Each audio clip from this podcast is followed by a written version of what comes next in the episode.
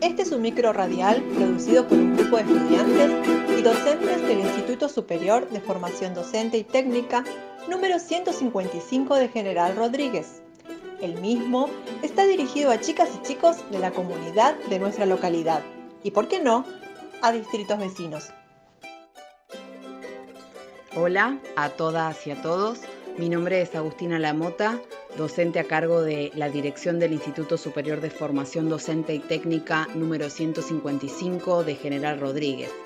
A través de este breve mensaje quiero celebrar la iniciativa de estudiantes y docentes del cuarto año del profesorado de educación primaria, hacerles llegar mi saludo más cálido a ellas, ellos y a la comunidad educativa de nuestro distrito.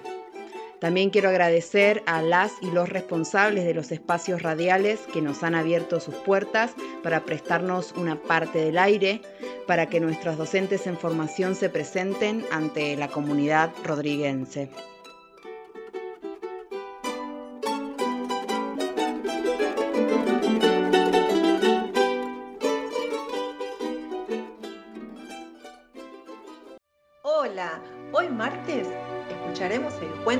Los Cuatro Fantásticos de Ricardo Mariño.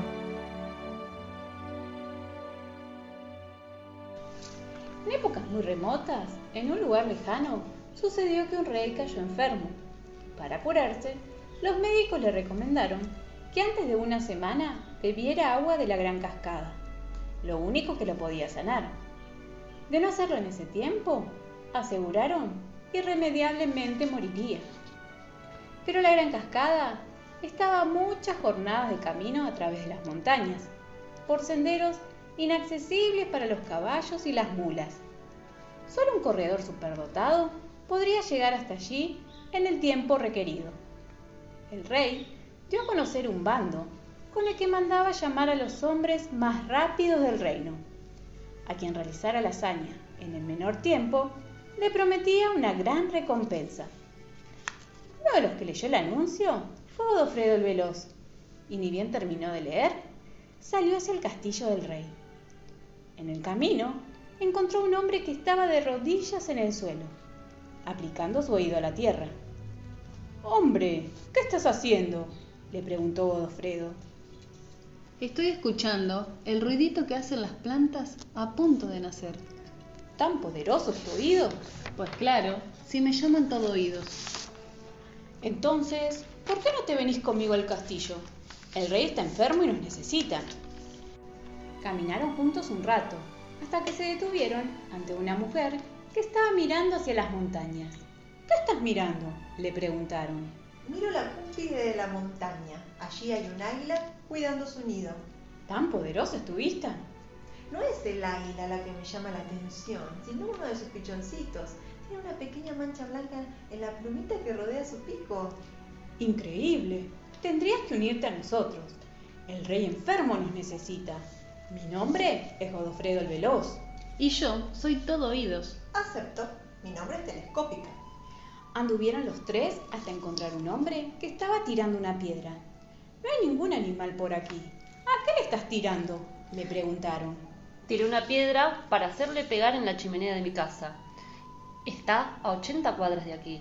Es para avisarle a mi mujer que empiece a hacer la comida. Es cierto, exclamó Telescópica. Estoy viendo la piedra. Se dirige hacia la chimenea. Tiene el blanco y una mujer se está poniendo un delantal. Me llamo Piedrazo. Jamás fallo. Si te unes a nosotros, podrás ayudar al rey, le dijeron. Al fin llegaron al castillo y le ofrecieron sus servicios. Ni bien vio a Godofredo el Veloz, el rey se dio cuenta de que ese era el hombre indicado, pero también se habían ofrecido para ir a buscar el agua de la gran cascada Tudor el gigante y Osvalda la peor. A la madrugada siguiente salieron los tres competidores, llevando cántaros para traer agua de la gran cascada. Muy pronto, Godofredo aventajó a los otros dos y en lugar de tardar una semana, solo fue a la cascada en un rato. Mientras regresaba con un cántaro lleno de agua, encontró a sus dos adversarios, que todavía no habían ni recorrido más que un corto trecho. ¡Ey! ¡Un momento! le gritó Osvalda la peor. Ya ganaste. Tu velocidad es inigualable. ¿Por qué no descansas un poco y después retomas la carrera? Godofredo el Veloz aceptó, pero ni bien se apoyó sobre una piedra, Tudor el Gigante, ¡pum!, lo durmió de un golpe. Bien hecho, ya tenemos el agua, podemos regresar. ¡Ja! Moraleja, mejor ser astuto que rápido. Dijo Osvalda la peor, sonriendo desagradablemente. Eso, eso. Le dio la razón Tudor el Gigante. Mientras tanto, en las afueras del castillo, los amigos de Godofredo el Veloz esperaban ansiosos. Escuchen, algo pasa. Dijo todo oídos. Escucho los pasos del gigante y de Osvalda. Pero caminan hacia aquí. Están a unas 100 cuadras. Es cierto, ya veo. Dijo telescópica. Esos dos vienen con un cántaro lleno de agua. Es el cántaro que lleva Godofredo de Veloz.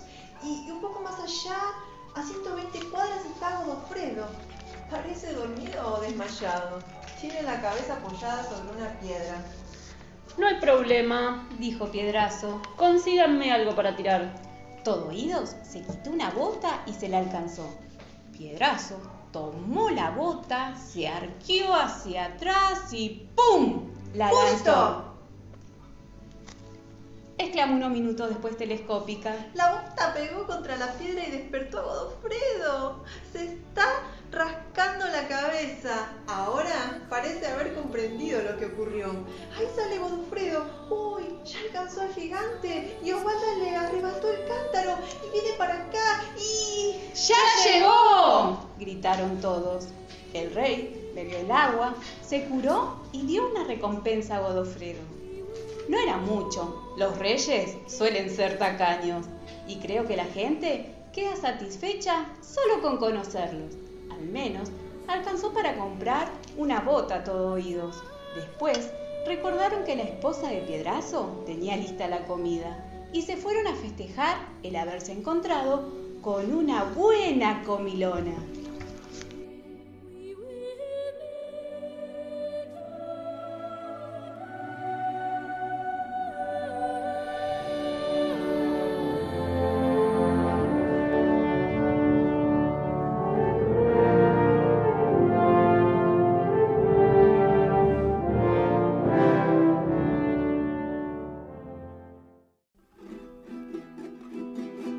Antes de despedirnos les pedimos que entre todos evitemos la propagación del COVID-19. No salgamos de casa de no ser necesario. Evitemos las aglomeraciones y mantengamos la distancia recomendada de 2 metros. Si les gusta nuestro programa o nos quieren dejar un mensaje, lo pueden hacer a través de Instagram, Instituto 155 en la radio. Ahora sí nos despedimos, pero recuerden, mañana seguimos con hermoso material para compartirles. Les mandamos un fuerte abrazo.